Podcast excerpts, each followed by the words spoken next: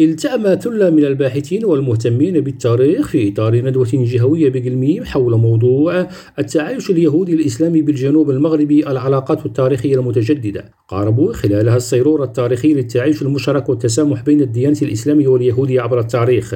وأبرز المتدخلون خلال هذه الندوة التي نظمتها جمعية مقادير للتنمية والتضامن بشراكة مع وزارة الثقافة والشباب والتواصل القطاع والثقافة العلاقات المتجدرة بين المسلمين واليهود بالمغرب وخاصة بالجنوب المغربي. من خلال العيش المشترك من حيث التشابه والتقاطع في بعض العادات والتقاليد من قبيل زيارة أضرحة أعراس طقوس وفاة وتبادل الزيارات في مختلف المناسبات.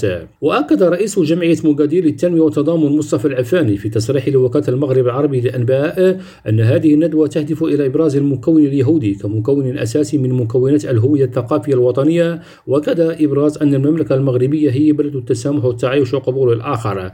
وخلال هذه الندوة أجمع المتدخلون على أن التعايش بين المغاربة واليهود قديم قدم الاستقرار البشري بمنطقة واد نون والمغرب ككل حيث شكل المغرب الملاذ الآمن لهم من الاضطهاد والتمييز الذي تعرضوا له في مناطق أخرى من العالم في ظروف تاريخية معينة. أحمد القرمالي ريم راديو قلميم.